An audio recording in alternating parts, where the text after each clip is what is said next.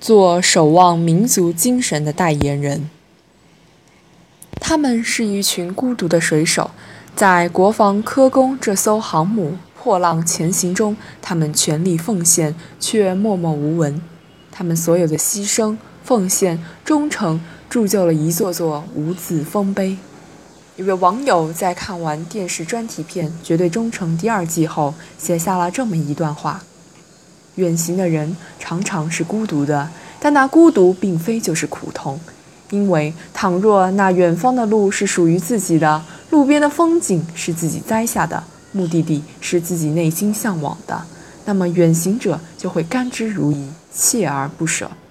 尽管一路坎坷，但如果再次选择，军工科学家们仍仍会毅然选择孤独，走上义无反顾的人生之路，或是扎根戈壁，对导弹钟爱一生，做一朵绽放的沙漠玫瑰。或是一头扎进川西北的大山深处，看着自己设计的新一代大型风洞群拔地而起；或是行走在狭窄的舱室，为着辽宁舰的改造，相当于走遍近大半个中国。是的，有人会认为这样的人太傻，工资不高，先不说，还身处恶劣环境，远离故乡，干的活又都是保密工作，连出名都不可能。一没利，二没名，这么做的性价比到底有多高？持这样观点的人眼里只有利益的算计，个人的得失。他们追求的是钱多事少离家近，位高权重责任轻，每天睡到自然醒，数钱数到手抽筋，甚至信奉人不为己，天诛地灭。在这个价值多样的时代，复杂中有比较，比较中分高下。听听军工科学家们的回答。有些人就是没钱了就不干了，哪里好就跑到哪里去，自己的祖国啥时候都不能忘，对祖国有所奉献，不能说为了个人利益，国家都不管了。这些质朴的声音，一字一句，像一把重锤敲打着我们的心房，并不是对金钱没有需求，也并不是对家庭没有眷顾。而是因为在他们的人生字典中，有着比金钱更重要的词汇，那就是责任与奉献。天下兴亡，匹夫有责。假如你不守望，我不守望，国防的尖端科技谁去攻关？国家的防卫安全谁来负责？誓不避难，亦不择逃，他们才会迎着晨曦上班，盯着月亮回家，为国铸剑，忠诚奉献。流血流汗，甚至不惜用生命去探索。这是一群淡泊无闻的人，一群尽职尽责的人。他们和无数平凡的奉献者一起，推动着我们的社会不断前行。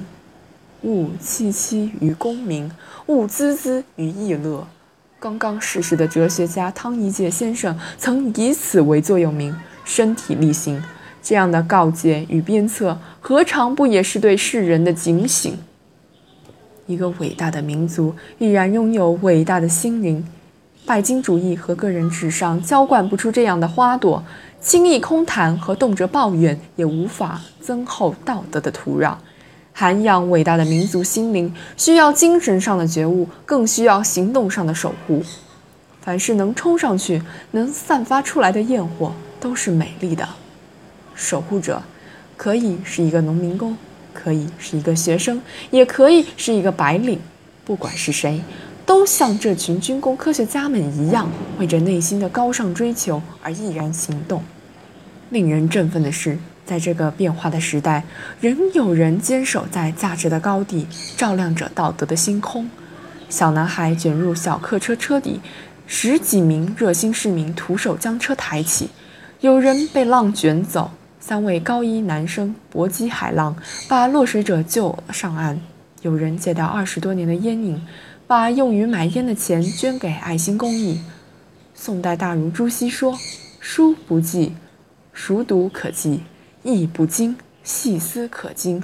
唯有志不立，直是无着力处。”现实生活中，守护伟大的心灵，并非高不可攀的境界，也并不需要多么惊天动地。立志从事小事做起，从身边做起，涓涓细流也能汇聚成民族精神的浩浩长河。